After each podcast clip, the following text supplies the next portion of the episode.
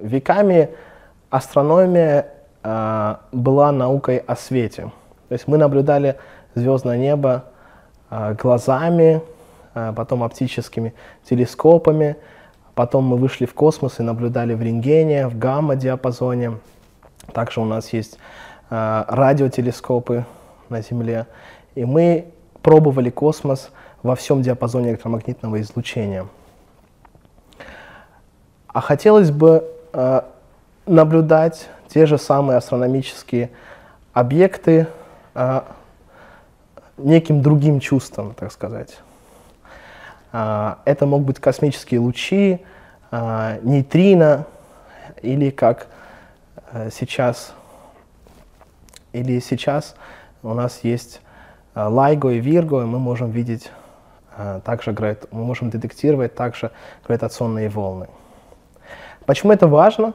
Потому что в, электро, в электромагнитном излучении мы получаем некую лимитированную информацию об астрофизических процессах.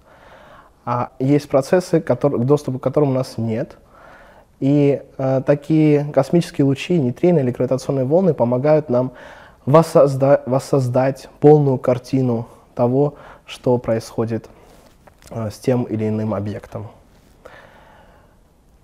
Последней такой большой революцией в астрофизике было открытие гравитационных волн а, от слияния двух нейтронных звезд, которое произошло а, за 130 миллионов световых лет.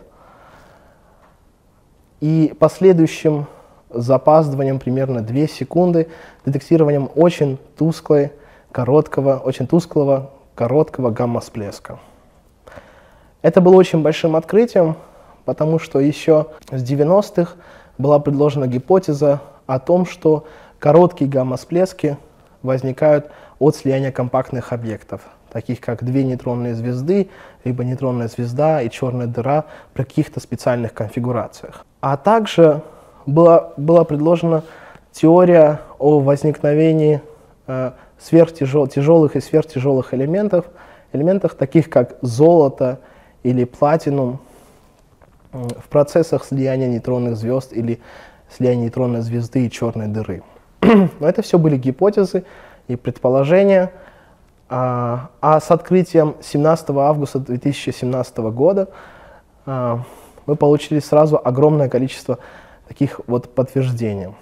Начнем сначала. Вот первое. Когда детектируются гравитационные волны на сегодняшний день с LIGO и Virgo коллаборации, мы имеем огромную неоднозначность в расположении астрономического объекта, откуда приходит эта гравитационная волна.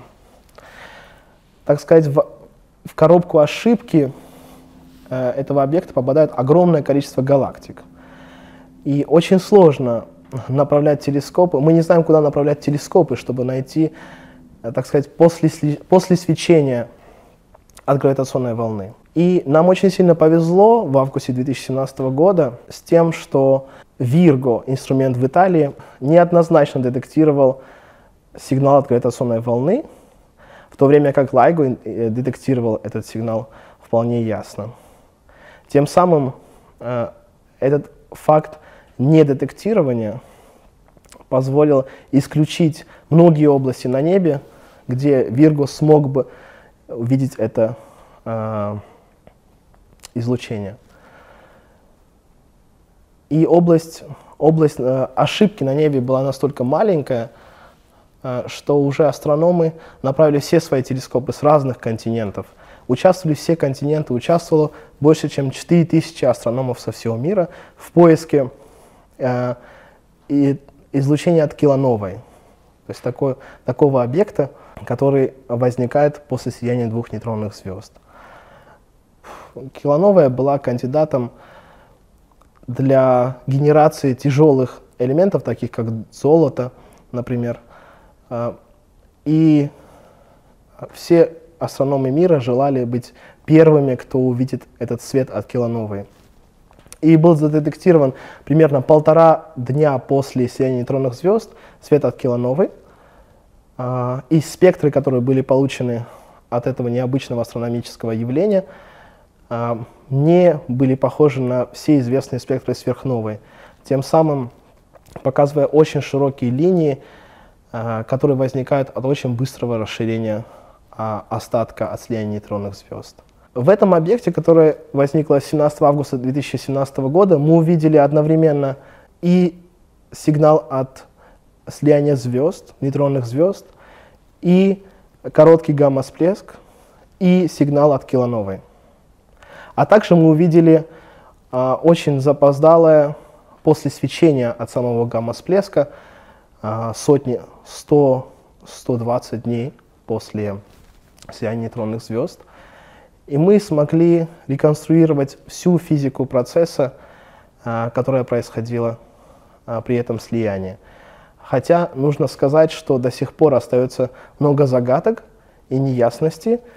Первая загадка а, с которой столкнулись астрофизики всего мира, это светимость этого короткого гамма-всплеска.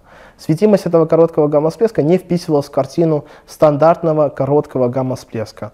Эта светимость была на несколько порядков ниже. Вторая загадка была связана э, с, с временем э, и цветом появления килоновой, э, которые до сих пор вызывают многие споры и интерпретации. И, и третья загадка, которая возникла же сразу, был ли установлен, была ли установлена релятивистская струя при слиянии двух нейтронных звезд. Для того, чтобы ответить на этот вопрос, 200 дней после слияния а, многие радиотелескопы были направлены на а, эту точку в небе в поисках движения, а, движения картинки от после свечения гамма-всплеска. Дело в том, что если бы струя не образовалась, тогда это было что-то сферическое, которое расширяется, и движения не было бы на небе.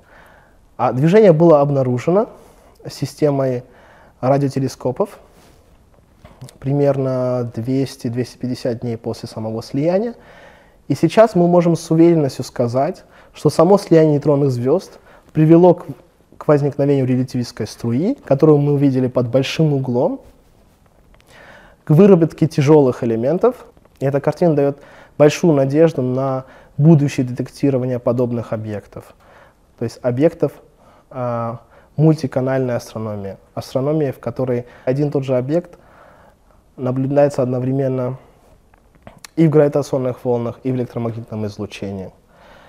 В будущем мы также надеемся увидеть эти объекты с нейтрино, э, потому что нейтрино также несут важную информацию о слиянии нейтронных звезд, о коллапсе массивных звезд и о самих процессах, которые происходят в генерации гамма-всплесков.